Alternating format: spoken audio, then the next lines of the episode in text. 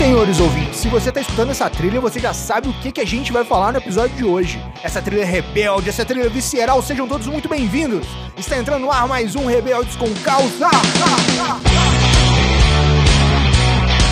E no programa de hoje temos aqui Pablo Silva, ele que é analista de sistemas, professor por amor, um simples rapaz latino-americano com diabetes que resolveu encarar a vida sempre com bom humor. Seja muito bem-vindo, Pablo. Estamos juntos aqui com alguma amargura, mas com muita luz, olhos e coração. E novamente, Mário Márcio, que é analista de sistemas também, acadêmico de psicologia e o cara mais de boas com a diabetes. Seja muito bem-vindo, Mário. Tamo junto de boa, paz, amor, insulina e sensor. Está entrando lá mais um Rebeldes com Causa. Um programa da Iniciativa Saudável em parceria com o Glic, o seu aplicativo de controle de glicemia. E sempre ao meu lado, a minha musa da podosfera, idealizadora da Iniciativa Saudável, educadora em diabetes e endocrinologista. Seja muito bem-vinda, doutora Fernanda Castro. O diabetes pode ser uma pedra no seu caminho, mas você que vai decidir o que fazer com ela. E eu sou o Felipe do Carmo, aumente o som, porque tem muito conteúdo novo chegando para te mostrar que você pode ser saudável.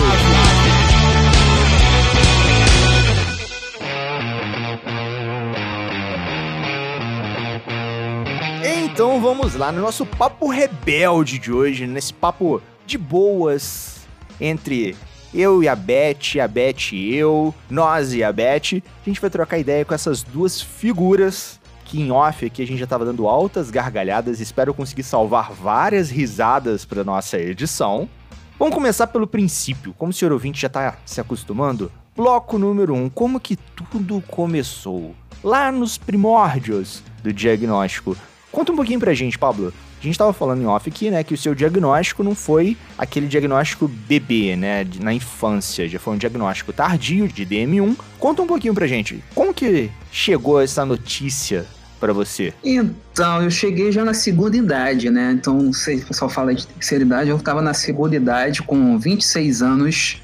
E aí, dia nem tocou a campainha, simplesmente arrombou a porta e falou: Olha, é isso aí, toma que o filho é teu vem diabetes.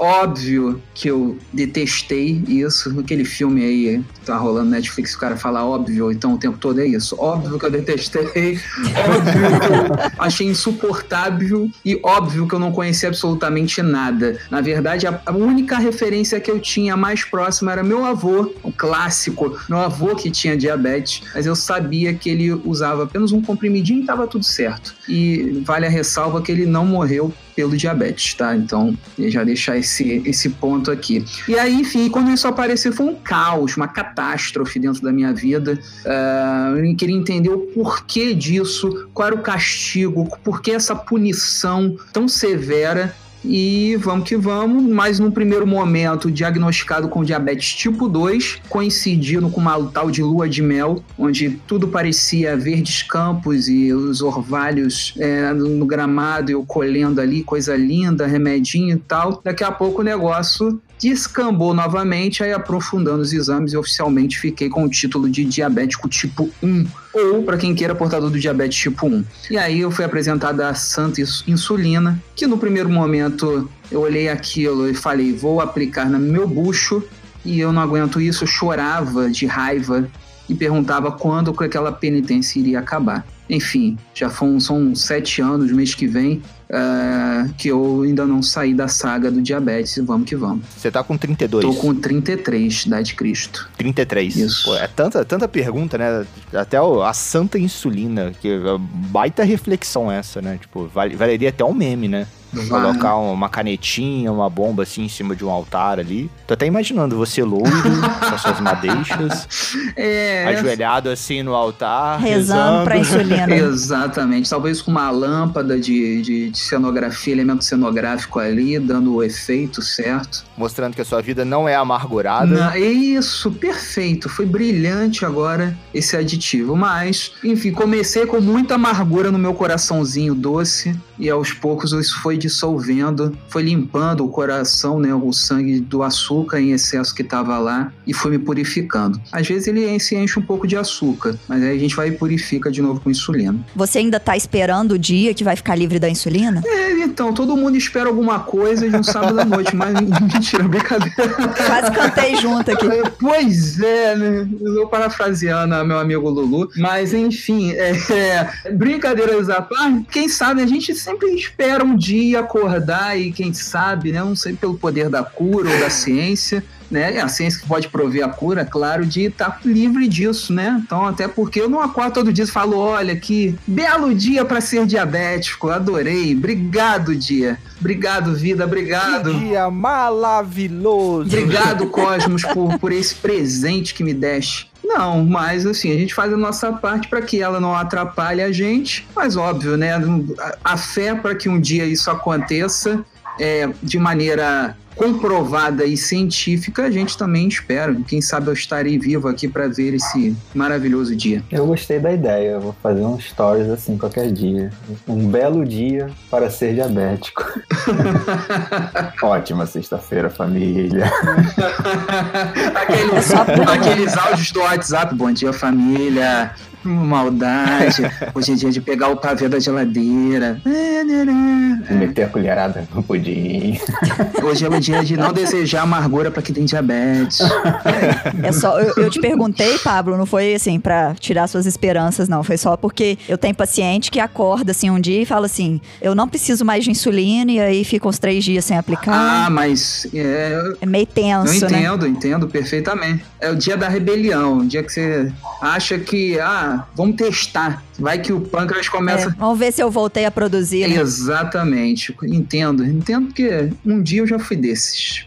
Mário, e você, cara? Essa notícia chegou de boas ou foi rebelde Rapaz, também? Tipo... A long, long time ago, era uma vez numa, uma galáxia muito, muito longe, muito distante. Eu recebi esse diagnóstico e, na verdade, foi, foi depois de alguns sintomas que eu comecei a, a desconfiar de alguma coisa, mas não fazia ideia do que seria, né? Eu perdi em torno de 15, 16 quilos em, em dois meses e alguma coisa, assim, muito rápido. E aí, desconfiando daquilo, eu fiz o, o bendito exame e foi numa época, eu tinha 26 anos, é, eu, tava, eu trabalhava em dois empregos, eu tinha passado num, num concurso público, estava trabalhando pra caramba, estava no meu emprego antigo ainda, eu trabalhava praticamente da hora que acordava, a hora que dormia, acelerado. Eu vim de, uma, de, uma, de um histórico familiar que não tinha uma situação financeira muito favorável, né, cara? Então, naquele momento ali, era um momento que, na minha cabeça, de acordo com os meus valores da, da ocasião, era um momento que eu estava é, disparando, ganhando a vida, né? Eu estava me dando bem na vida. E eu lembro que eu fiz o exame, coloquei na mochila, depois tirei da mochila e abri, aí não abri, larguei, joguei ele no, no, banco de trás do carro, já não queria, já desconfiava, já tinha, já tinha pesquisado na internet os sintomas, né, já tinha uma desconfiança do que seria, mas não queria abrir aquele negócio. E ficou lá, ficou uns dois dias o, o exame, tá, tá até aqui comigo, eu achei outro dia esse exame. Até que numa manhã, numa, numa manhã ensolarada de um dia cinzento, como dizem, eu parei no, no, posto de gasolina e, e para abastecer o carro ali pro banco de trás, vi aquele envelope jogado no, no banco e falei, vou abrir esse negócio. Aí abri e duas, três folhas, sei lá, no, no, no, exame eu fui direto, direto na glicose. E aí eu vi aquele número lá, 263, se eu não me engano.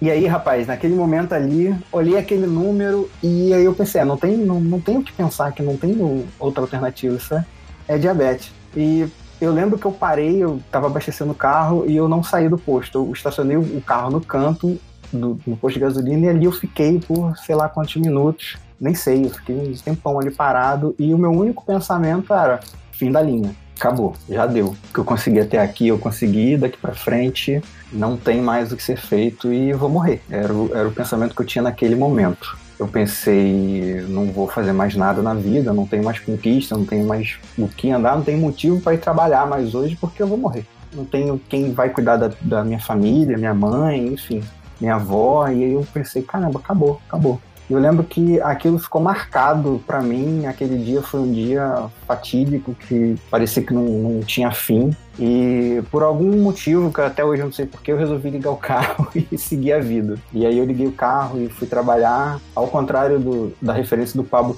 a única referência de pessoa com diabetes que eu conhecia até aquele momento, de uma pessoa que era diabética, era um vizinho que eu tinha e era uma referência bem ruim, porque primeiro que o vizinho morreu, então reforçou mais a, a minha crença daquele momento ali de que eu ia morrer também. E o vizinho, ele tinha altas crises familiares em casa. Depois eu entendi que talvez ele, ele tivesse hiperglicemia, ele era extremamente nervoso, estressado, e a gente ouvia, ouvia os gritos do vizinho lá na casa do lado, lá longe. Então aquela referência naquele momento, né, aquela construção que eu tinha do que era o diabetes, naquele momento ali acabou comigo. Eu fui, eu não fui nem no chão, acho que eu fui abaixo do chão. Não sei nem como, assim. Eu... No fundo do poço. Andar 333. eu fui abaixo do poço, cara. Eu, fiquei, eu não sei como. Eu, eu liguei o carro e fui trabalhar. Acho que eu fui meio que no automático. E aquele dia foi terrível. Eu não consegui contar para ninguém o que tinha acontecido naquele dia. Eu fui, acho que só no dia seguinte ou dois dias depois, eu fui contar para as pessoas no trabalho. Eu não contei é, para minha mãe. Eu lembro até um, uma situação que aconteceu que a minha mãe falou assim. Ela não sabia ainda que eu que sabia o que, que era. Ela, poxa, eu tô um pouco preocupada, mas tomara que esteja tudo bem, não seja nada com açúcar, porque o açúcar é que é problemático, é difícil, né? Aí eu, caramba. e ela falou do açúcar, ela até falou, usou esse termo, né? O açúcar é que é um problema, é difícil.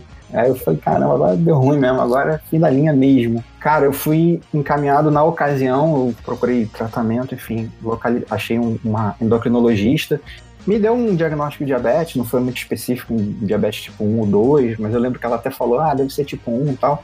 E me passou um tratamento super raso, me passou um tratamento com NPH e só, mais nada. Então eu tomava uma dose X lá, até razoavelmente pesada, né? É, é, de manhã de NPH e não mudou absolutamente nada, porque a partir do momento que eu comecei a fazer o, o, tratamento com NPH, comecei a fazer infusão de NPH, e eu acho que eu cheguei a passar por umas insulinas mistas, né? Que era uma parte NPH, outra parte era regular. A partir daquele momento, os sintomas que mais eh, pegavam, né? Porque eu bebia tipo 6, 7 litros de água por dia. Eu saía de casa bebendo água, chegava no trabalho com uma garrafa vazia, saía com uma garrafa de 2 litros de água de casa, chegava lá, bebia, bebia, bebia, era banheiro o dia inteiro, voltava para casa, já ligando para casa, pedindo para quem tivesse no banheiro sair. Acordava de madrugada, eh, não sabia se ia primeiro pro banheiro ou se primeiro pra cozinha beber água, entendeu? É, era nesse nível. E, e, quando eu comecei o tratamento com NPH, esses sintomas foram a zero. Eu parei de sentir aquela sede excessiva e automaticamente, por consequência, parei de urinar tanto. Então, para mim, no primeiro momento, eu falei, beleza, resolveu. É, acho que eu não vou morrer tão, tão agora, vai demorar um pouco, mas pelo menos essa coisa de beber muita água vai diminuiu. Beleza, consigo agora fazer minhas coisas tal. Mas o peso eu não recuperei, não perdi aqueles 15 quilos, né? Não recuperei, demorei muito e achava que tava tudo bem. E fiquei nesse achar que estava tudo bem, né, por uns quatro anos. Foram mais ou menos quatro, quatro anos e meio, mais ou menos. No que eu não sabia ainda, mas já era uma negação. Eu já não aceitava ter diabetes. Então, eu fazia insulina de manhã, beleza, não tô bebendo água, não tô urinando igual um, doido, tá bacana. Dá para viver assim. Acho que eu não vou morrer quando eu iria, mas dá para viver ainda um pouquinho e vamos, e vamos nessa. Não quero saber desse negócio, não. E a minha virada de chave não teve um momento assim, a virei a chave, não foi muito gradual, entendeu? Mas essa fase inicial foi, foi bem pesada, assim, e, e, demorou muito, assim, fiquei uns mais ou menos quatro anos, quatro anos e meio, até começar a tomar algumas atitudes, procurar um médico, procurar orientação, procurar um médico mais especialista, é, mais especializado e, e achar realmente informação que tivesse valor, que fosse me ajudar e ver que a coisa não era bem assim. É, enfim, muita água rolou até eu realmente absorver aquilo. Aceitar é meio ainda assim. A gente sempre acha que ah, aceitei, mas a gente nunca tem aquela certeza. Tem uma questão ou outra que a gente, será que isso está bem resolvido ou não? Será que isso está bacana ou não? Será que, né? Sempre tem muitos serás e muitas interrogações.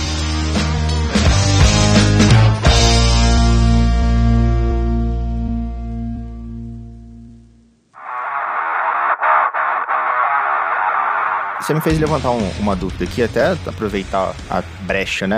Por que, que o paciente, né, quando vai receber o diagnóstico, Nanda, ele tem esse sinal, esse sintoma, eu nunca sei qual dos dois utilizar, de beber muita água, de fazer muito xixi, de fazer muito xixi, de beber muita água, o que vem primeiro, né? O ovo ou a galinha, né? O xixi ou a água? Então, normalmente é o xixi que vem primeiro, porque é através da urina que a pessoa elimina o excesso de açúcar. E aí, assim, sobrou muito açúcar ali no sangue, uma forma de, do, do organismo eliminar é através da urina. Só que junto com o açúcar leva água. Aí a pessoa desidrata, ativa o sinal da sede e aí bebe muita água. E assim, se ela não beber água, ela vai desidratar e entrar em coma. Então, assim, é uma coisa boa ela poder beber água.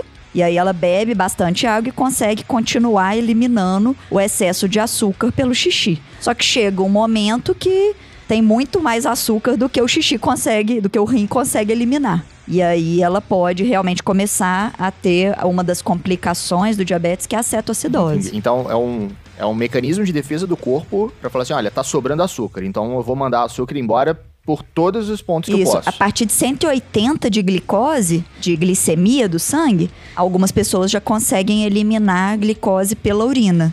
Só que se isso, por exemplo, se a pessoa vai só aumentando, aumentando, aumentando a, a glicemia, aí chega num limite do rim. Entendi. Os diagnósticos acabam se assemelhando muito, né? Então o Mário falou que perdeu acho que 16 quilos, o diagnóstico foi da glicemia alta, então eu perdi 30 quilos em seis meses e a minha primeira glicemia inesquecível de 472 miligramas por decilitro. Eu nunca esqueço a data porque era o dia do aniversário de um grande amigo meu, eu ia para um rodízio de pizza fui a esse rodízio de pizza, mas pela primeira vez não comi. E aí eu falei, eu tava me sentindo bem, porque eu, eu falei que a minha referência era o meu avô, mas o meu sogro é diabético tipo 2. Na verdade, ele desconfiar dos sintomas. E aí, ele, com essa ponta de dedo, ele falou: você tem que ir pra emergência que você tá diabético. Eu falei, para de brincadeira que eu não tô com nada. E aí fui pra esse rodízio de pizza, eu não comi pizza, mas tomei um, um copão de meio litro de suco de laranja. Pô, ótimo. Não.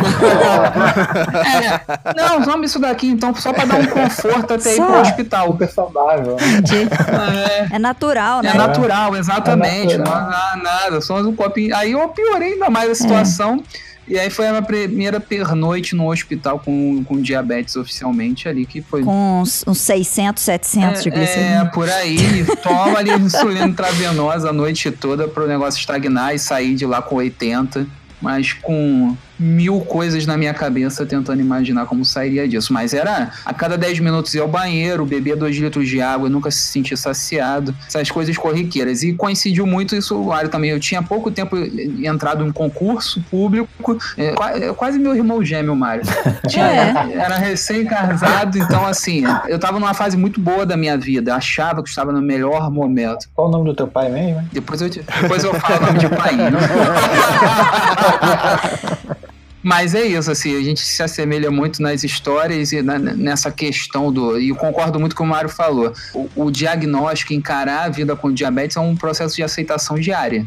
É um recomeço todos os dias de você permitir enxergar que é necessário você furar teu dedo, controlar a glicemia, aplicar insulina. É o hábito de acordar, abrir os olhos, tomar um banho, escovar os dentes e fazer a tua vida. E pensar o seguinte: diabetes, eu não quero que o diabetes me atrapalhe hoje. É, às vezes você faz todo o dever de casa e tenta te incomodar ou te chamar a atenção. Então, assim, eu vou diminuir um pouco essa dor. E aí eu tento fazer a minha parte e tento fazer o meu melhor. Como vocês não tiveram essa adolescência rebelde, né? Como que foi esse ao redor de vocês ao receber esse diagnóstico, né? Tipo, família, amigos, ah, namorada, esposa. Bem, eu não queria ouvir hipótese alguma, desde acusação, desde o que você pode ou não pode fazer, né, o, o julgamento ou o olhar com pena. Então eu, me fechei, entrei num processo de depressão por alguns meses, foram seis longos meses de reclusão, então assim, abdicando de tudo que eu gostava ou de qualquer tipo de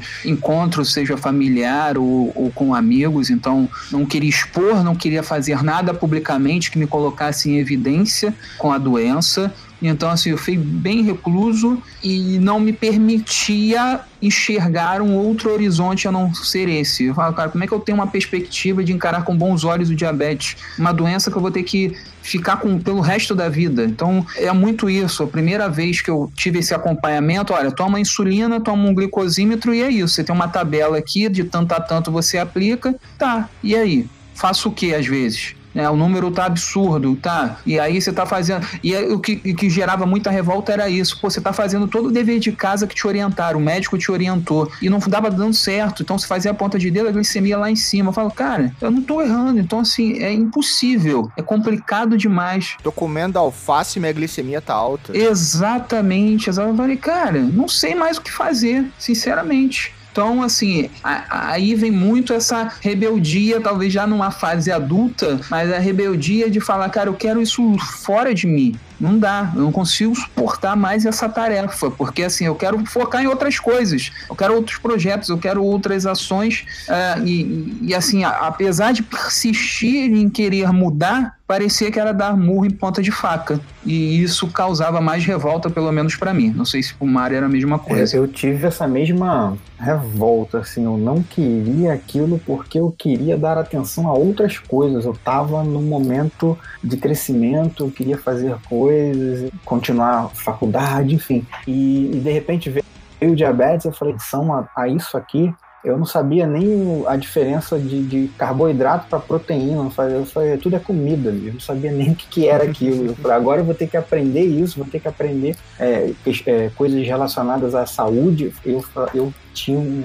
uma repulsa aquilo. Eu não queria. Mas eu não tinha noção dessa repulsa que eu tinha. Eu simplesmente não queria saber daquilo. Eu não queria que aquilo entrasse na minha vida, entendeu?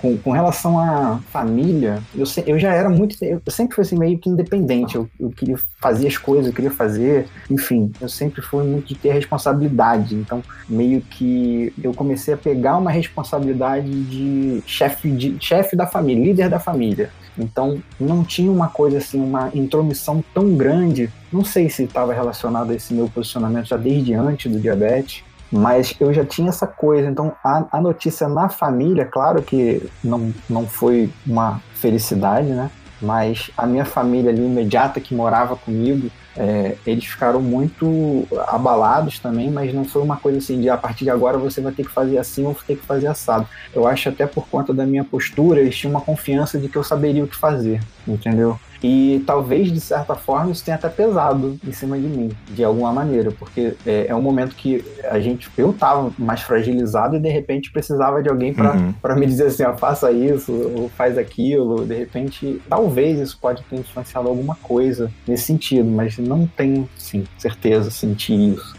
Mas foi uma coisa. É aquele momento que você precisa de amparo, né? Você não precisa nem daquele ombro para você chorar, mas você precisa de alguém ali do lado para você, não, calma, tipo, ó, te dar aquele norte, né? Mas foi uma coisa muito assim, todo mundo ficou muito abalado e tal, mas tinha uma coisa assim, não, você vai saber o que fazer. Sempre sabe o que fazer. Então você também vai dar o teu jeito, vai saber o que fazer.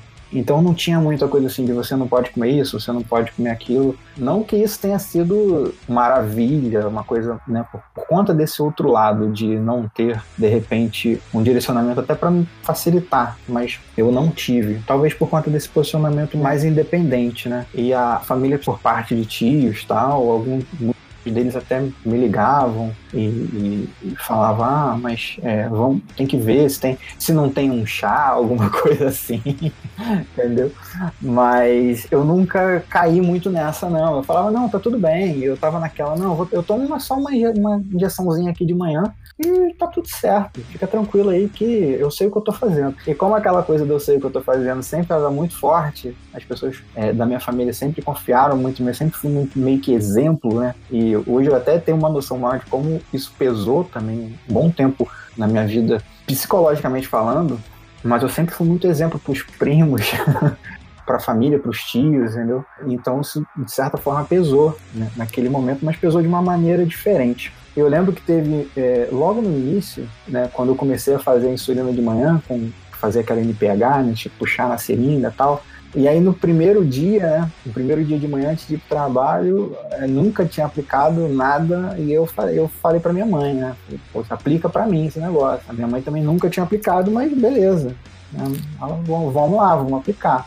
Eu lembro que ela aplicou no meu braço e naquele momento eu pensei assim, caramba, agora eu vou depender da minha mãe todo santo dia de manhã para ela aplicar esse negócio para mim. Ok, aí eu lembro que no dia seguinte, isso foi no primeiro dia, no dia seguinte eu acordei né, cedo, tomei meu banho, me preparei, e aí eu fui tomar meu café e, e fazer minha insulina e tomar meu café.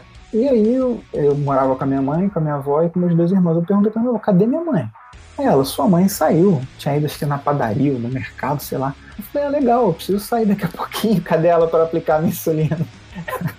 Aí não, sua mãe, né, espera ela voltar. Eu falei, não posso, me dá aqui esse negócio. Peguei, eu falei, daquele momento eu falei, não, vou. Né? Eu, ontem eu já tava mal por ter que passar essa responsabilidade para ela. Né? E voltou aquela coisa do eu resolvo tudo, tudo comigo mesmo. E aí eu falei, não, hoje eu, eu mesmo vou resolver isso aqui. Eu puxei, né? A, puxei a insulina na seringa, fui meio torto, meio sem saber o que como fazia, e peguei, limpei lá o local da aplicação no outro braço e pum. E daquele dia em diante, eu assumi total 100% de responsabilidade sobre todos, absolutamente todos os aspectos com relação a qualquer coisa do tratamento do meu tratamento de diabetes. Quer dizer, diminuir ainda mais a responsabilidade das outras pessoas, assumir mais, trouxe mais, mais para mim, o que hoje eu vejo também que pesou um pouco mais. Então eu tinha essa coisa de não dividir tanto, sempre ficar muito, muito para mim. E uma coisa também que marcou foi, foi que nessa, nessa ocasião, até com relação a, ao relacionamento com amigos e, e, e, trabalho, eu era líder de equipe no, no, primeiro, no, no primeiro emprego, né? Eu tinha dois ainda na época. Eu era líder de equipe e já tinha passado umas duas semanas do meu diagnóstico e não tinha falado com ninguém. E as pessoas estavam meio que sem entender o que estava acontecendo, né? Por que, eu estava meio calado, né? Óbvio, né? Fazendo a referência lá, logicamente as pessoas perceberam que eu tinha perdido muito peso, tinha alguma coisa errada. E eu falei numa reunião, a gente fez uma reunião com a equipe toda, e eu falei que eu tinha recebido o diagnóstico de diabetes tipo 1. E, e, eu lembro que a expressão de uma das pessoas né, da equipe, a pessoa olhou para baixo, balançou Deu a cabeça. ruim. Assim, Aí eu olhei aquilo, eu falei, caraca, tô arrasado mesmo, né? Tô na, tô na merda. Mas foi, foi um momento ali que eu me, senti, eu me senti meio fragilizado também por conta desse perfil de trazer responsabilidade, de trazer tudo. E naquele momento eu senti que eu ia ter que precisar da colaboração maior das pessoas, ainda no trabalho, das pessoas que trabalhavam comigo, porque já era muita coisa para eu tomar para eu tomar conta, agora tinha diabetes, eu não, e naquele momento eu estava realmente fragilizado. E o fato de saber que eu ia precisar da ajuda das, do, das pessoas que eu liderava naquela ocasião ali, me fragilizou ainda mais. Eu senti ainda mais o peso do diabetes naquele momento. Mas, em contrapartida, a equipe né, foi super receptiva, me apoiaram muito e tive, e sempre, sempre fomos amigos, né?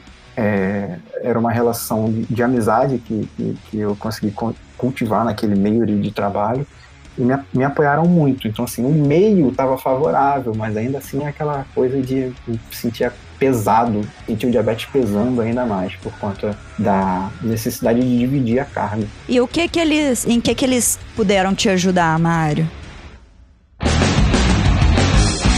Eu era líder de equipe na ocasião, tinham muitas decisões que eu, eu precisava delegar. E eu não era muito acostumado a delegar. Né?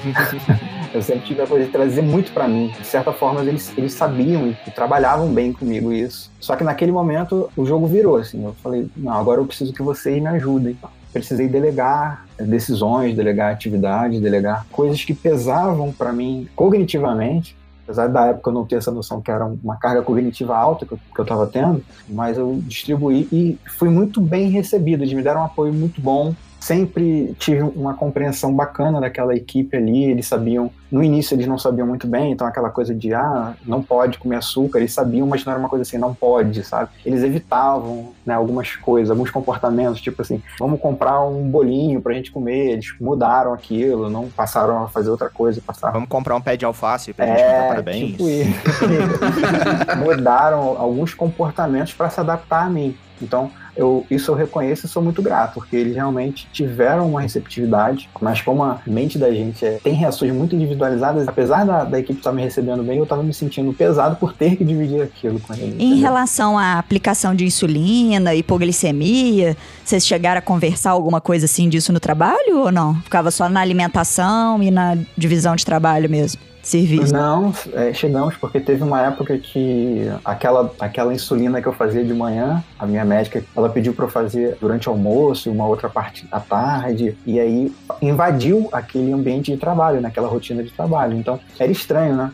de repente eu puxasse linha e começar, vamos almoçar. E eu lembro que eu ia, a gente ia no restaurante, eu ia no banheiro, as primeiras vezes eu ia no banheiro para fazer a aplicação de insulina entendeu? Passei aí alguns meses, talvez, fazendo isso, e depois falei, não, chega, não aguento mais. E na minha cabeça eu pensava assim, pô, ir no banheiro é pior, porque eu tô, eu tô indo para um ambiente totalmente desaconselhado para fazer uhum. uma aplicação. Um banheiro público, né? né? Aí eu falei, não, quer saber, eu vou fazer isso aqui na mesa mesmo. E aí eu sentia que, a, que as pessoas, né, que trabalhavam comigo, a equipe, né, o pessoal que almoçava junto e tal, eles tinham uma receptividade, eles tiveram uma receptividade muito boa com isso, né? Eu fazer, alguns falaram, não, faz aí mesmo, cara, deixa quem olhar, olhar, tá, não tá nem aí, não fica se preocupa com isso não. E aí puxei. Droga normalmente aplica na veia, né, não na gordura. É, mas... e aí puxava insulina na mesa do restaurante, fazia insulina, algumas pessoas ficavam olhando, mas aí eu já comecei a ficar, a pensar, ah, deixa eu olhar, não tem problema, entendeu? Sempre tinham comentários de outros também, né, que enchia o saco, né? Até hoje a gente recebe esse tipo de comentário também. Ah, meu tio morreu por quando começou a tomar é, essa insulina, né? Umas coisas assim. Poxa, você, você quer ir lá, no, lá na minha igreja? Vamos lá na minha igreja pra ver isso. Putz, Nada a sua religião, mas... Né? Ai, ai. Tem um, né? Vamos tomar um negócio, um chá de não sei o quê. Vou, vou, vou tomar, vou tomar insulina. É. E assim, é, me expor mais trouxe mais comentários, né? Mas ao mesmo tempo também eu fui criando, foi me ajudando a criar essa casca grossa por esses comentários, né? Começar a, a ignorar, enfim, coisas que a gente vivencia a vida toda, né? Até hoje a gente vivencia isso e provavelmente vamos, vamos continuar vivenciando isso por muito, muito, muito tempo ainda. E você, Pablo, como que, como que foi esse universo aí de aplicação? Pô, alguém te parou aí e falou assim, pô, na época você não tinha esse cabelinho loiro, né? Então, esse cabelinho platinado, é. sai aplicando.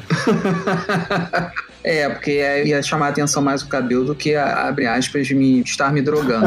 Mas eu, eu cheguei a ter um momento que eu falei, cara, eu quero provocar isso. Então eu vou começar a é provocar é curiosidade e se alguém ainda. Porque dificilmente a pessoa tem coragem de abordar, mas às vezes aconteceu, aconteceram algumas vezes e foi legal abrir o jogo sobre isso. Mas tem duas situações interessantes quanto a essa exposição, interessantes e positivas. Eu lembro que nessa época eu dava aula. Então, todo início de período letivo, ou turmas que eu dava aula em curso também aos sábados, eu falava sobre um pouquinho da minha vida e falava do diabetes em todo e o que, que eles poderiam fazer para salvar a minha vida caso houvesse a necessidade em sala de aula disso. Ah, legal. E, e fazer essa exposição para desmistificar. Quando a turma em torno de uma faixa etária de 16, 17 anos, muitos, muitos daqueles ali não sabiam nem do que era diabetes ou só ouviram falar por conta da avó do avô. E aí eu lembro de uma dessas situações de início de, de período que eu pedia para os alunos: olha, eu me apresentei, falei um pouco da minha vida, agora eu quero o outro lado também, que vocês escrevam. Uh, eu sei que a timidez não vai permitir que vocês se apresentem aqui na frente, mas que vocês escrevam um pouco da vida de vocês.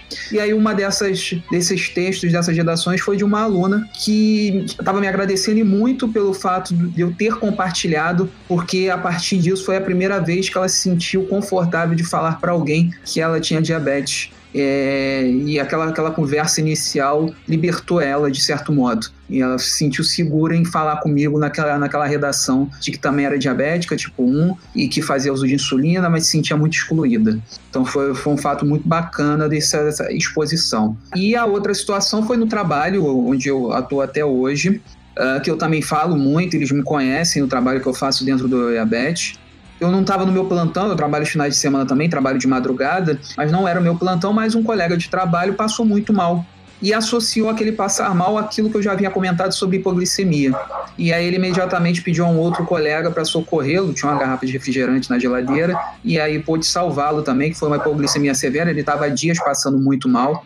E então, assim, foram dois episódios que me chamam a atenção pela exposição. Né? Às vezes a exposição pode agredir, ferir, pode chegar aos ferir os nossos ouvidos com coisas é, repetitivas, mas é necessário, porque assim, volto a dizer, antes do diabetes eu pouco me interessava sobre o assunto, ou não tinha obrigação de sequer entender o que, que era diabetes, que era insulina. Primeira vez que eu vi uma pessoa com bomba de insulina foi a minha primeira consulta do dia foi engraçado, foi a primeira consulta do diagnosticado diabético diabético tipo 1. Eu tava voltando para casa no metrô e tinha uma menina pegando orientação, provavelmente com a médica dela, de como manusear a bomba que ela tinha acabado de instalar. É, e para mim era um bicho de sete cabeças, porque eu ficava olhando ainda assustado. Eu sabia, eu, eu sabia que aquilo parece que é uma coisa também.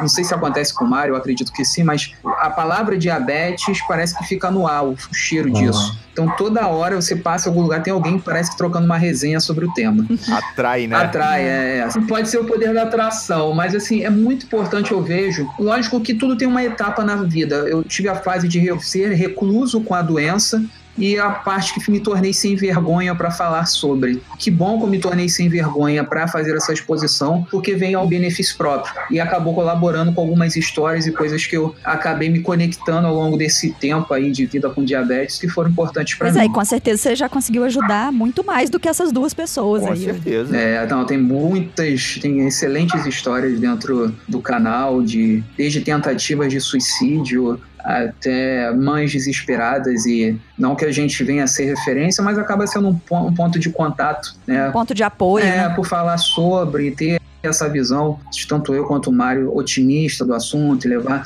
quebrar um pouco a acidez, né, a dor do diabetes, levar o humor, isso, isso vem de bons olhos, até para aqueles mais resistentes em receber o diabetes, falar sobre o tema. Então, volta e meia alguém fala, olha, peguei um meme seu, compartilhei num grupo lá, ou mandei pro meu esposo, é, para ver se ele vai amaciar um pouco a carne, para ele ficar mais à vontade em, em, se abrir e falar comigo sobre o assunto. É, esse trabalho aqui dos nossos convidados, não só do Mário, do Pablo, da doutora Carla, da Denise, esse trabalho de conscientização, né, e desmistificar o diabetes, a gente vê como muito saudável, né, como educativo, como que gera essa conscientização no paciente e no, no familiar do paciente, né? Certamente não tem só paciente que segue vocês, igual você acabou de falar, né? Ah, mandei pro meu marido para ver se amacia a carne, para ver se ele se relaxa e consegue conversar. E essa conversa, essa interação de uma forma leve que vocês levam, eu acho, assim, fenomenal, porque vocês ajudam a combater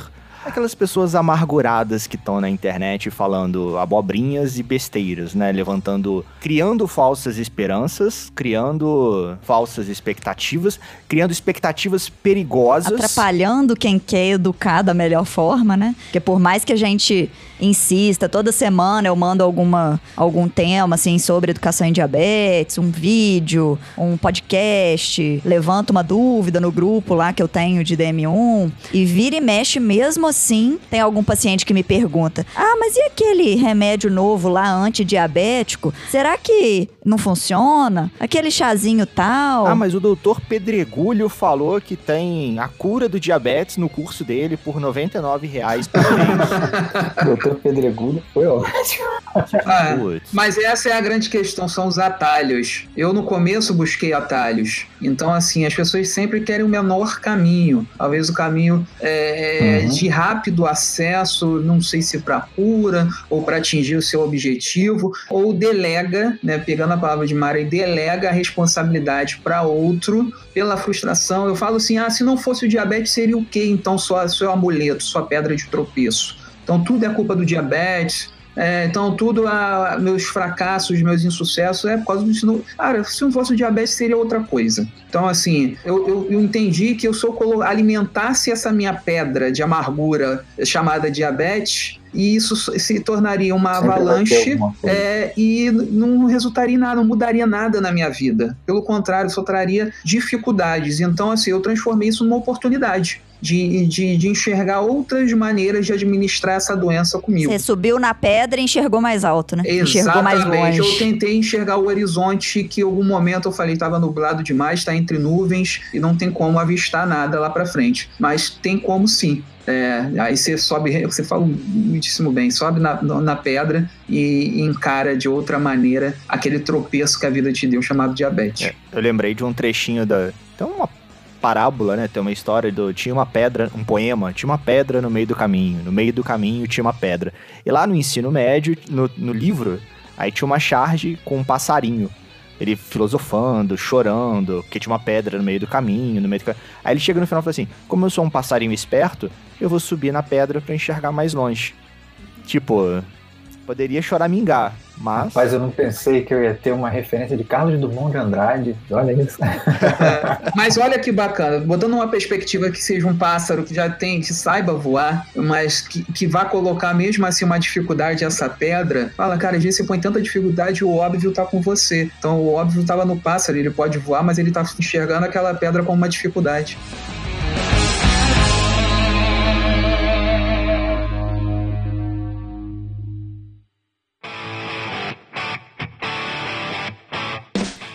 Foi pra você, Pablo? Como que você percebeu que, que não era uma pedra ali que ia te atrapalhar, não era um, um fardo que você ia, assim, que ia acabar com sua vida? Como que você percebeu aí que isso podia te ajudar a ser uma pessoa melhor? Então, a colaboração principal, eu afirmo e reafirmo sempre foi da minha esposa. Ela sempre usa a frase que no final sempre dá tudo certo. E vai dar tudo certo, e deu muito certo. Cara, não é possível que o diabetes vá anular tudo aquilo que você até aqui chegou e já conquistou na sua vida e que você deseja conquistar. Lógico que esse estalo não foi para da noite para o dia, foi um exercício árduo dela, de muita luta, de muita persistência, de desgaste absurdo do emocional, do afetivo, mas não desistindo de mim.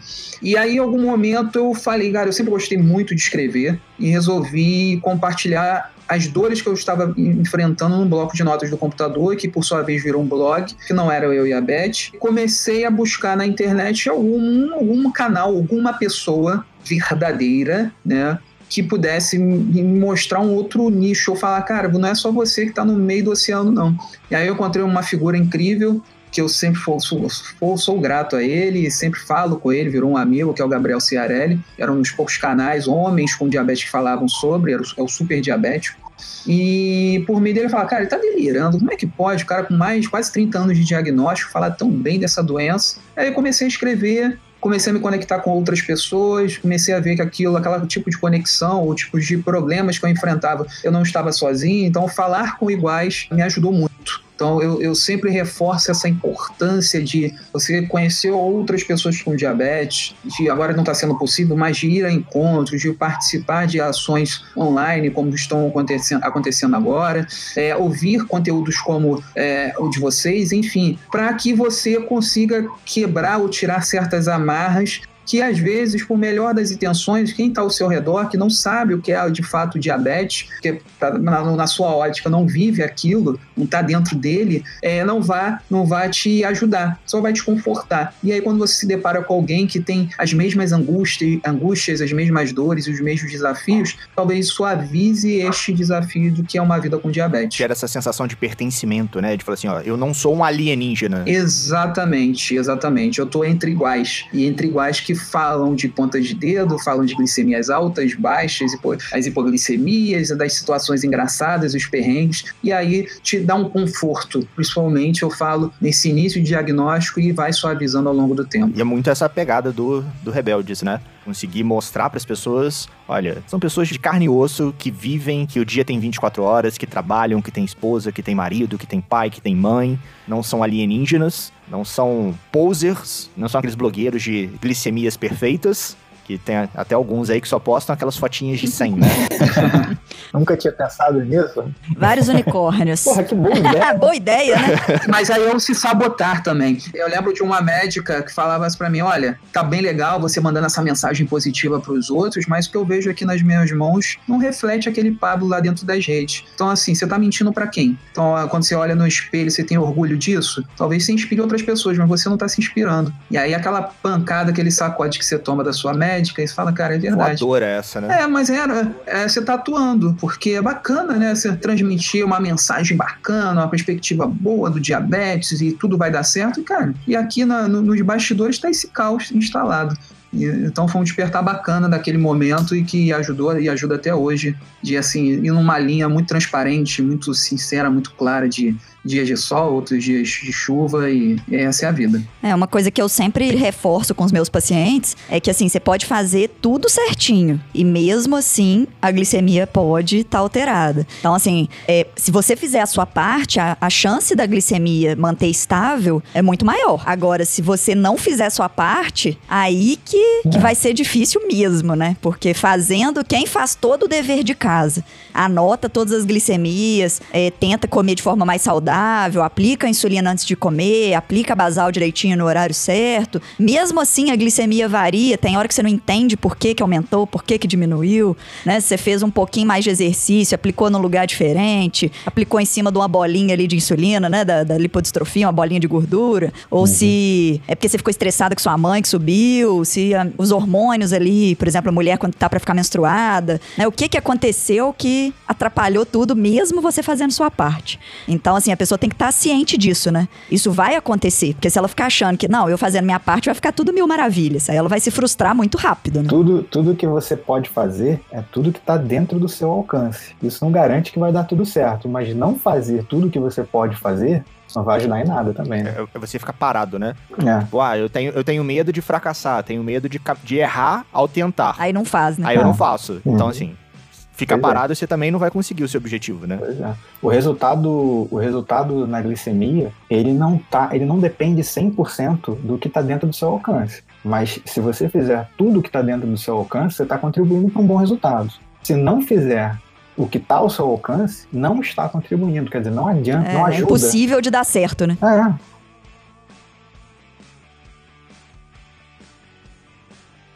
E para você, Mário, como que foi esse, esse momento ACDC, né? Quando que, que gerou essa consciência? Putz, espera aí, calma que não posso seguir nessa rebeldia, não posso ficar tentando abraçar o mundo, não posso chamar a responsabilidade só para mim. Quando que você teve esse estalo, essa pois é, consciência? É, mas eu, eu juro pra você. Se é que você chegou a ter essa consciência, eu né? Juro. Você também falar assim, não, nunca tive. Ainda não acho que tem que cuidar do diabetes, não. Eu juro para você que eu queria ter um momento de estalo para chamar de meu. Mas eu não tive um momento de estalo, um momento de clique, assim, uma virada de chave desse momento aqui, desse minuto, desse segundo específico em diante eu mudei. Eu, eu não tive isso. Mas o que que te marcou, assim? Tem algum, alguns momentos, assim, que te marcaram? É, que tem momentos. Você melhorou é. um pouco em algum quesito? Tenho pequenos marcos, marcos, assim. Então... Conta aí pra gente. Eu tive momentos em que eu percebia que algo estava errado. E, aquele, e aqueles momentos eram recorrentes, aquele pensamento vinha sempre. Não, tem algo errado, eu não estou fazendo o suficiente. Né? Tudo bem que diabetes não necessariamente precisa ser aquele terror todo, mas também não. Eu acho que eu estou fazendo menos do que eu deveria. Isso era recorrente. E aí teve a ocasião que eu percebi, poxa, eu acho que essa minha médica não está me ajudando tanto quanto ela poderia ou quanto eu precisava. É, vou procurar um médico. E aí, que médico eu procuro? Vou procurar um médico especialista. Aí, naquele momento que eu realmente achei um médico especialista em diabetes aqui no Rio de Janeiro, um cara bacana, referência, fui lá nele, ele me deu um, uns feedbacks bacanas, para não chamar de esporro. Mas ele... aqui, aqui pode, aqui é papo é rebelde. Ouvidos sensíveis fica não pode ser saudável. e aí ele me deu uns feed esporros legais ali, me, me alertou para umas coisas, mas foi, mas foi assim, foi um feed esporro bem bacana, assim, bem numa pegada de vão partir para ação não, não, não vai se prender ao que, ao que já passou, vamos daqui para frente. E, e, eu lembro que um desses marcos foi quando ele me falou assim: vou te passar uma insulina, uma insulina bacana agora, uma insulina mais moderna, que vai te ajudar pra caramba. Eu falei: opa, pintou uma novidade aí, uma coisa que não tinha antes. Beleza, aí um marco foi ter achado um médico bacana, o outro marco foi ter mudado de insulina, e aí o outro marco foi perceber para que que eu media a glicemia, porque até então falava assim, você tem que medir a glicemia, tá, mas o que eu faço com isso? Não tinha um. Você, você faz isso aqui com esses números, se aparecer isso aqui, você faz tal coisa, compara com essa tabela, ou toma essa decisão. Então não tinha um porquê. E aí talvez um outro pequeno marco tenha sido descobrir o que, que eu faço com esse número, entendeu? Que veio, né, depois do marco de ir para um, um médico mais bacana tal. E eu tive vários pequenos marcos que foram é, definindo uma, uma mudança, né? Apesar de não ter tido um momento de virada de chave, eu considero até que é, o fato de... E, e, algumas pessoas também não têm, quando eu conto isso, algumas pessoas me, me confessam que não, não tem o, o momento que elas conseguem identificar como virada de chave, e, e, aí essas pessoas às vezes até falam assim, pô, bacana, porque eu, eu me sentia culpado aqui por não ter um momento. Não precisa né? Às vezes é mais duradouro, uma mudança que demora mais, que é, demora mais a ser construída, ela pode ser construída num alicerce mais forte, mais seguro, e, e pode ser mais duradoura. Vai virando hábito, né? Exatamente. Não, não precisa aquela coisa, como aqui é rebelde, eu posso falar daquela mentira que falam, não, o hábito se cria em sete dias, a pessoa faz um negócio em sete dias e não cria o hábito, se sente culpado e para de fazer. Não, às vezes você precisa de mais tempo. Às vezes não, quase sempre, né? E aí é. volta pior, né? Volta pior, é. E não, tem muita coisa da, ah, o hábito se forma em 21 dias. É, não, não, não se forma. Cada pessoa vai precisar de um tempo diferente, de acordo lá com, com Você consegue quebrar a primeira dela. pedra ali, subir é. na primeira pedra. Perca peso em 21 dias. A pessoa perdeu 5 em 21 e ganhou 30 depois. Aí para, não quer mais saber de perder peso, entendeu? E aí pode ser até prejudicial essa pessoa seguir esse tipo de, de crença. Ou então acha que tem que fazer só nos 21 dias, né? Que depois pode é, voltar tudo não, depois tá igual era antes. Virou automático, né? Tô aqui sentado esperando o automático funcionar. não vai funcionar, gente. O corpo, você não entendeu que a glicemia para ficar nessa faixa aqui, não, é. Você tem que continuar sozinho agora. É. Tipo, o cara acorda, acorda igual um zumbi, vai pra academia morrendo de sono, passa 21 dias. Aí no viagem segundo ele abre o olho na cama e espera o corpo levantar sozinho. não vai. Então, então espera ficar malhado, deitado. É, né? cadê o automático? Não Projeto Verão. então eu não tive, assim, essa coisa. Eu não tive um momento, eu tive vários marcos. E, e, assim, até hoje eu considero que tem alguns marcos, assim. Eu acho até que eu, tô, eu acabei de passar por um marco agora, que eu passei a usar a Fiasp. Eu acho que essa diferença que a Fiasp me trouxe agora é uma coisa que eu, eu nunca tive, assim, uma rapidez, uma eficiência tão grande na ação da insulina. Então eu considero isso um pequeno marco também. O outro foi quando eu comecei a usar bomba de insulina, e depois quando eu comecei a usar o sistema de, de pâncreas artificial. Então eu considero que eu tive vários marcos assim, que foram contribuindo para uma virada. Assim. Um dos maiores, talvez, de, que aconteceu depois de, de, ter ido no médico e tal, foi quando eu comecei, até muito parecido com a história do Fábio, foi quando eu comecei a ter mais contato social com outras pessoas que também têm diabetes. Aquilo, aquilo ali foi uma coisa foi, foi uma coisa que me trouxe muita experiência porque de certa forma eu via o que acontecia com outras pessoas, eu comecei a entender que outras pessoas, além de pensar diferente, têm reações diferentes e, e, e entendem de maneira diferente, funcionam diferente. E eu comecei a entender que eh, não era uma receita pronta, não, não tinha uma receitinha ali de como eu ia gerenciar, como eu ia manusear o meu, o meu diabetes e ia ficar tudo perfeito. E essa receita, esse, esse roteiro, ele pode até mudar, ele é dinâmico. E eu vi acontecer isso com outras pessoas, as pessoas é, dando relato delas, dizendo que não, eu fazia assim, assim, assado, agora não estava dando mais certo, vou precisar mudar. É, falei com o médico, o médico me sugeriu tal coisa. E eu fui começando a compreender que existiam outras nuances, tanto de comportamento quanto fisiológicas e biológicas, e, e tudo misturado ali num, num caldeirão, que eu, eu poderia olhar para aquelas experiências das outras pessoas e trazer alguma coisa de positivo para minha experiência, entender que não necessariamente vai dar tudo certo, entender que as coisas mudam, que às vezes eu estou num dia mais estressado e a coisa pode não funcionar tão bem, às vezes eu posso estar preparado para viver dias de estresse e estar num dia de calmaria e a coisa não sair exatamente como eu previa, baixar muito ou subir muito a glicemia, e que isso era natural, porque eu via isso acontecer com outras pessoas, então eu já entendi que poderia acontecer isso comigo também.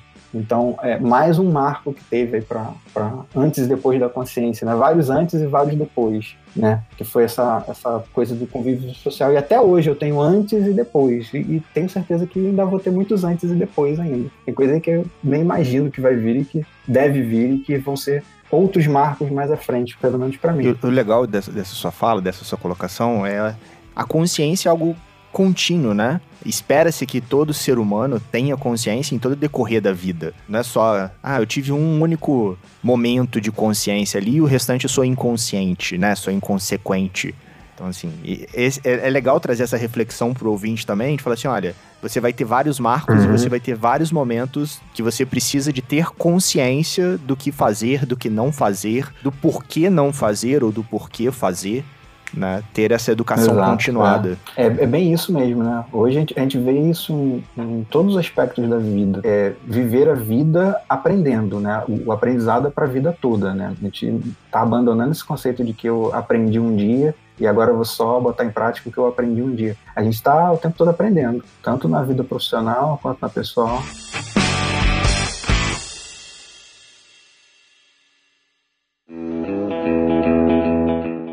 Vamos para a parte, acho que é uma das partes mais especiais, assim, que tenho certeza que, que os ouvintes se amarram nela. Qual que é a sua maior rebeldia? O que, que você fez na... Qual foi? Aquele... Qual foi, né? Naquele momento, assim, que você falou assim, vou ser rebelde. Ou fiz alguma coisa que, putz, não tinha que Cansei dessa feito. diabetes. Cara, Eu, eu Pode tenho. contar, a gente não vai contar pra ninguém que não escutar o podcast, não.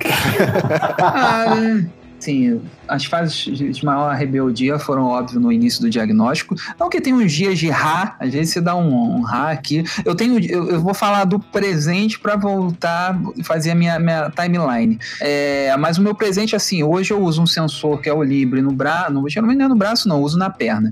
E aí eu dou uma pausa de uma semana entre um sensor novo e outro. Eu, me, eu respiro, porque eu me sinto muito ciborgue, muita coisa, uso bomba de insulina também. Então eu fico uma semana de respiro e fico só na ponta de dedo. Me permito isso. E aí, enfim, voltando ao passado, falando de ponta de dedo, eu fiquei semanas sem fazer ponta de dedo. Isso era uma coisa bem comum no início do diagnóstico. E fiquei uma semana sem aplicar insulina para ver qual que ia ser. Então, um tipo de sabotagem que eu já cometi comigo. Então, E teve alguma consequência, assim? Você conseguiu ver se isso é tranquilo de fazer, se foi perigoso, se correu algum risco? Então, sabe aquela coisa de ser frouxo, porque eu sabia que o negócio ia dar ruim, então eu fazia logo pela manhã, que eu já sabia que ia estar um pouco mais branda, talvez, a ponta de dedo, ou às vezes nem verificava com medo da- da- das consequências disso. Sei lá, era um, era um tipo de sabotagem que eu não sei explicar pra vocês, simplesmente era a fúria, a raiva de me sentir talvez livre. Eu acho que essa é a melhor palavra pra se enquadrar nessa rebeldia. Queria a liberdade de volta. Não queria pensar em nada que colocasse em pauta na minha vida o diabetes. Então, não é, fazer ponta de dedo, não aplicar insulina, me dava essa condição livre. E aí eu, eu talvez me permiti de maneira eloquente uma semana livre e assumindo todos os riscos, sem ninguém saber. Claro, mas assim, não façam isso, crianças, nem adultos, nem ninguém, tá? Eu assumi as consequências que poderiam ser bem sérias. Felizmente eu tô aqui, eu sei que tem muitos jovens que acabam eu chego, chego muitas mensagens para mim de abulimia, de fazer esse tipo de, de sabotagem e de gente falando para perder peso e deixar de aplicar insulina não faço porque é altamente nocivo. Talvez naquele momento, assim, essa uma semana eu venha pagar o preço daqui a alguns anos, eu espero que não. Mas assim, aquela a, a tal da memória aqui no, no corpo, né? Uma hora o diabetes cobra. Como eu- ainda bem que eu fiz essa loucura por um pe- pequeno período, né? eu- e aí depois eu botei na minha cabeça que eu não queria que o diabetes me cobrasse nada, nem juros, nem correção. Eu não repeti mais esse momento, mas digo a vocês que não vale nada a pena. Não mesmo. Não é história de vizinha, não, mas eu tenho um paciente que fazia muito isso de ficar sem aplicar insulina uma, duas semanas e hoje em dia ele tá quase cego. Então, assim, não é uma vez que você fizer isso que vai te trazer problema, né? Mas quando isso torna frequente, com certeza você pode E esperar. logo sabia, assim, aquela certeza de que estava alta, porque todos os sintomas retomavam, né? Então, vontade de ir no banheiro toda hora, bebi lit- litros e litros de água. Mas eu falei, quer saber? Cara, isso é é o menor dos problemas comparado a pensar em todo um cenário do diabetes. É, sabe de nada, inocente. É, a gente compartilha as coisas assim, a gente tem que falar os êxitos e as derrotas. Então, isso é uma- um capítulo da minha vida que eu falo que é a minha derrota diabética, que felizmente eu não repeti e não recomendo. Nem que façam testes caseiros disso. É- Esse que é o legal, sabe, que eu vejo. E até por isso que a gente convidou vocês pro papo, sabe? Essa transparência, essa, essa vivência que vocês mostram de, olha, tem esse lado aqui, olha, mas também tem esse outro lado da moeda, né? Que, que não é legal. E você, Mário, qual foi a sua maior rebeldia no universo aí do, do diabetes? Rapaz, eu, eu não sei se foi exatamente uma re- rebeldia, né? Foram, foram anos, não foram meses. Foram anos naquele período inicial lá que eu passei pelo menos quatro anos na negação e então assim não fazia e não é que eu não fazia ponta de dedo simplesmente porque eu não queria porque eu simplesmente não sabia o que, que eu ia fazer com aquilo o que, que eu faço com esse número né? eu ia eu ia inicialmente no médico a cada três meses depois eu comecei a ir a cada seis meses e nesse período aí chegou a Você não foi orientado, né? é, e aí eu, beleza, então vou fazer uma semana antes de ir, porque que adianta eu passar três meses anotando, ela não vai nem olhar, né? Aí quando eu olhava, não, você faz uma alteração aqui na tua insulina da manhã só. E aí aquilo ficou no, na minha mente, naquela que, aquela parte que eu falei que o pensamento ficava recorrente voltando, tem alguma coisa errada, tem alguma coisa errada, porque eu media, às vezes, eu, na época que eu media a glicemia, eu vi uma variação tremenda. E eu pensava, não é possível que isso seja aceitável, que só aquela insulina que eu fiz de manhã vai dar conta dessa comida aqui que eu tô comendo não tem que mudar nada, não tem que aprender nada, não tem nada para ser adaptado, para melhorar, porque é, é, com o passar dos anos isso aqui vai me prejudicar de alguma maneira, cara. Então, assim, nesse sentido de ser rebelde, eu sempre fui. Assim, eu era mais ou menos certinho nas coisas, só que tinham coisas que eu não compreendia o motivo e eu simplesmente falava, não, não tem por que eu fazer isso. Então, achava que não tinha porquê, porque na verdade eu não sabia. Também não adianta eu transferir a responsabilidade lá para médica, né? Não, ela, ela não me orientou direito. Não, a responsabilidade continua sendo minha, até porque quem sofre a consequência, quem tem as consequências, tanto positivas quanto negativas, sou eu. Só que, na ocasião, outros fatores também. Eu tô falando lá de 2006, né? Talvez em 2006 a, a, a, a informação não era tão é, acessível quanto é de alguns anos para cá. Então, eu, eu realmente não, não, não fazia muita coisa que eu deveria fazer mas talvez não fosse exatamente por, um, por uma rebeldia. Eu não queria, eu simplesmente não queria saber daquilo, não queria colocar energia naquilo, entendeu? E o pensamento ficava voltando, mas eu ficava negando aquilo, ficava negando, não. É, pode me causar algum mal? Ah, não sei, ah, vai, vai que não, vai que deixa para lá. Assim, nesse sentido, eu nunca tive assim uma rebeldia assim, né, marcante, mas depois com o tempo, né, conforme fui entendendo, conforme vieram aqueles marcos, pequenos marcos e, e, e fui. Eu acho que a maior rebeldia talvez que a gente tem, e talvez a gente tenha até hoje, o Pablo também deve ter, é essa coisa justamente de desafiar esse estereótipo, talvez, entendeu? Porque vai de encontro a, a muito, muitas crenças, muita construção da ideia do que é o diabetes, a ponto de, de, algumas pessoas elas, elas realmente elas querem, algumas pessoas menos instruídas, né, que não tem tanta noção do que é realmente, elas defendem aquela ideia antiga do que é o diabetes, do que da desgraça total e completa que é o diabetes, que se alguém, qualquer pessoa manifestar qualquer esboço de um pensamento diferente, essa pessoa vai atacar com o e ferrenhamente para defender aquela ideia. Então, é, talvez aí seja uma rebeldia, porque tá cheio de gente assim. Infelizmente, tá cheio de gente que faz isso. E eu tenho uma teoria, assim, que o pessoal fala tanto mal do diabetes, assim, né? Ah, coitado, tem diabetes, ou ah, vai morrer, vai perder o pé, vai ficar cego, né? Assim, fala tanto disso, porque a tendência dos médicos mais antigos, ou até de anos atrás mesmo, era começar a aplicar insulina quando já não tinha mais jeito, né? Era assim, esperar para aplicar insulina, principalmente no caso do diabetes tipo 2, né? Mas assim, esperar para começar a insulina quando a pessoa já tivesse quase morrendo. Quando já tivesse ali mais de 400 o tempo inteiro, ou tivesse que já tivesse uma complicação do diabetes. E aí todo mundo criava aquela, aquela memória, né, de que começou a insulina, daí um tempinho morre, né? Mas é por quê? Porque já começava a insulina anos atrasada. Muitas vezes por resistência do próprio uhum. paciente, mas outras vezes por, por inércia do médico ou assim Sim. por não conseguir ter os, os argumentos corretos para mostrar para o paciente o quanto aquilo ali seria necessário naquele momento,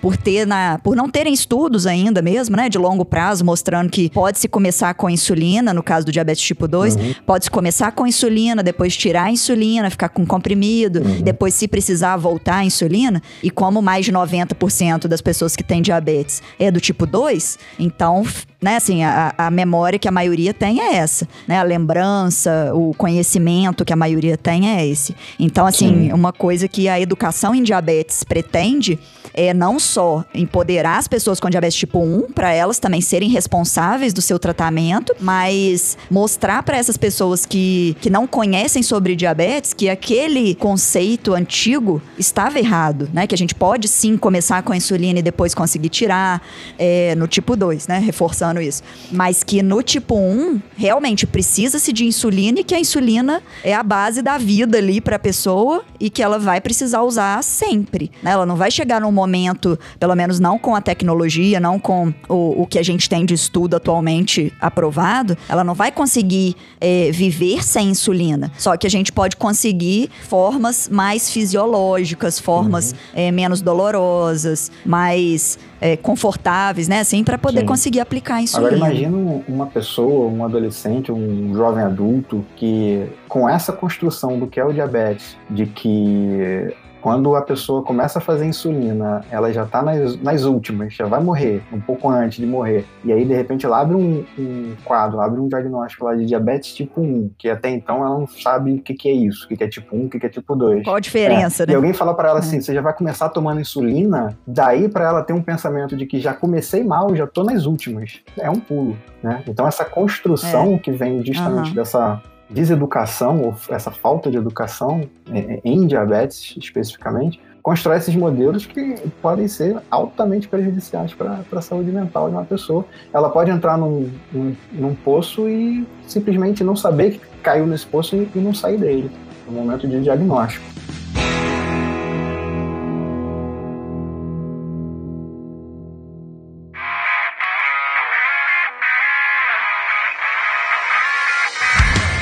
Estamos chegando ao final de mais um episódio rebelde, senhores ouvintes. Sim, esse episódio rebelde, esse episódio educativo, esse episódio visceral que a gente trocou essa ideia com eu e a Beth, o Mário, o Pablo, mas a Nanda, todo mundo aqui de boas, trocando essa ideia sobre a nossa querida Beth. E qual seria a sua mensagem final para os nossos ouvintes, Pablo? O que, que você deixa de recadinhos rebeldes para os nossos ouvintes? Vamos lá. Então, aproveitando toda essa rebeldia, permita-se. Existem dias bons e outros nem tanto. Então, faça o seu melhor, mas não, ah, não venha se punir caso esse não tenha sido o seu melhor dia. Então, Amanhã, felizmente, você vai acordar e vai ter a oportunidade de repetir a dose e aprender com os erros do dia anterior. Então, assim, viva porque a responsabilidade que lhe foi dada de ser um pâncreas manualmente não será e nunca vai ser fácil. Então, você vive e aprende. Eu já estou há quase sete anos nessa caminhada e todos os dias eu aprendo com essa Beth e que me dá a oportunidade de enxergar muita coisa além do horizonte. Excelente. Suba na pedra, enxergue o horizonte, meça a glicemia. E você, meu nobre Mário, como é que tá aí? Que, que recadinho de boas você deixa para os nossos ouvintes rebeldes? Ou voadora também, né? Ou no meio dos peitos. Ou voadora. é desses. Acho, acho, que eu vou dar uma voadora porque o Pablo falou tudo que eu ia falar. Me super bem. Só que levou meu texto. Desculpe, você me embaçou. se permita, se permita aprender, se permita desenvolver, aceite seus erros erros são oportunidades de aprendizado. Então, tanto no diabetes quanto em qualquer outro aspecto da vida, a gente está sempre aprendendo e evoluindo. Dizem, há rumores que a gente está aqui é para isso, para aprender e evoluir. Então, talvez o diabetes não seja coisa maravilhosa, não seja essa coisa maravilhosa que algumas pessoas pintam, mas pode ser que ela seja uma oportunidade de você aprender com esse desafio aí diário na sua vida, se desenvolver de alguma forma com ele, em vários aspectos. Com certeza, evoluir sempre não é mesmo, minha musa da podosfera? Eu tava pensando aqui que você já ia falar musa da podosfera. Eu tô assim, deixa eu pensar um nome diferente aqui pro Rebeldes, Não, né? Você é a minha musa da podosfera. No dia que tiver um outro host no Rebeldes, ele vai te chamar de Doutora Fernanda. Quando eu tiver aqui, você é minha musa da podosfera. Só pra eu sorrir, viu, gente? Não. Mas eu ia falar que eu, assim como outros endocrinologistas, né, assim, não todos, mas muitos, estamos aí para ajudar, para poder levar conhecimento aí sobre o diabetes. Tem gente que fala que os endocrinologistas dedicados no, no, diabetes são os magos da insulina, né? Então, deixa a gente agir aí, jogar o nosso pozinho de pirlim-pim-pim aí nas suas continhas para te ajudar junto com a sua percepção para poder ajudar a conseguir achar a melhor dose de insulina, a melhor forma de aplicar, melhor horário, para a gente conseguir aí com o conhecimento científico, com o conhecimento das insulinas, poder ajudar na melhor ação dela. E a minha mensagem final é sempre aquela velha máxima. Sigam as nossas redes sociais, Instagram, Facebook, iniciativasaudável.com. Escutem e compartilhem todos os nossos episódios, senhores ouvintes. Muitos novos estão vindo. Tem o Rebeldes com Causa, tem Eu Quero Livecast, Ensaios de uma Ignorante, Endocrinologia Inteligente e o clássico pode ser saudável. Então, se você tem aquela tia, aquele tio, aquele amigo que ainda não conhece o universo dos podcasts e não sabe onde escutar, você pode mandar o link do YouTube para eles. Ou se já conhece, manda o link das plataformas de podcast, Spotify, Deezer, Apple Podcast, Cashbox ou outro agregador da sua preferência. E lembre-se sempre, você também pode ser saudável. E no mais, aquele abraço.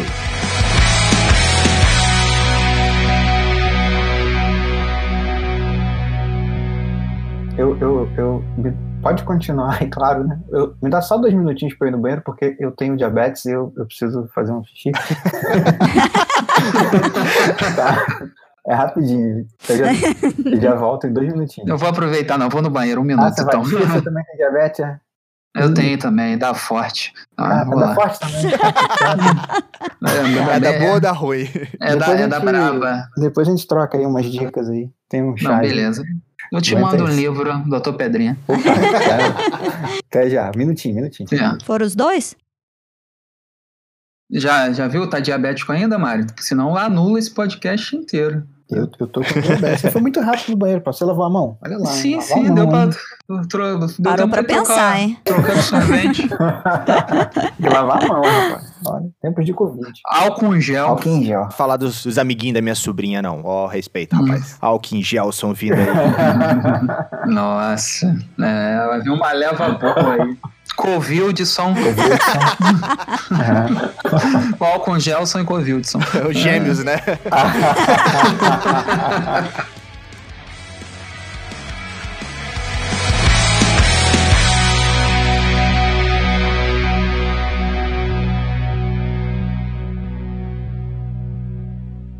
Esse episódio foi editado por Estúdio Casa, o lar do seu podcast.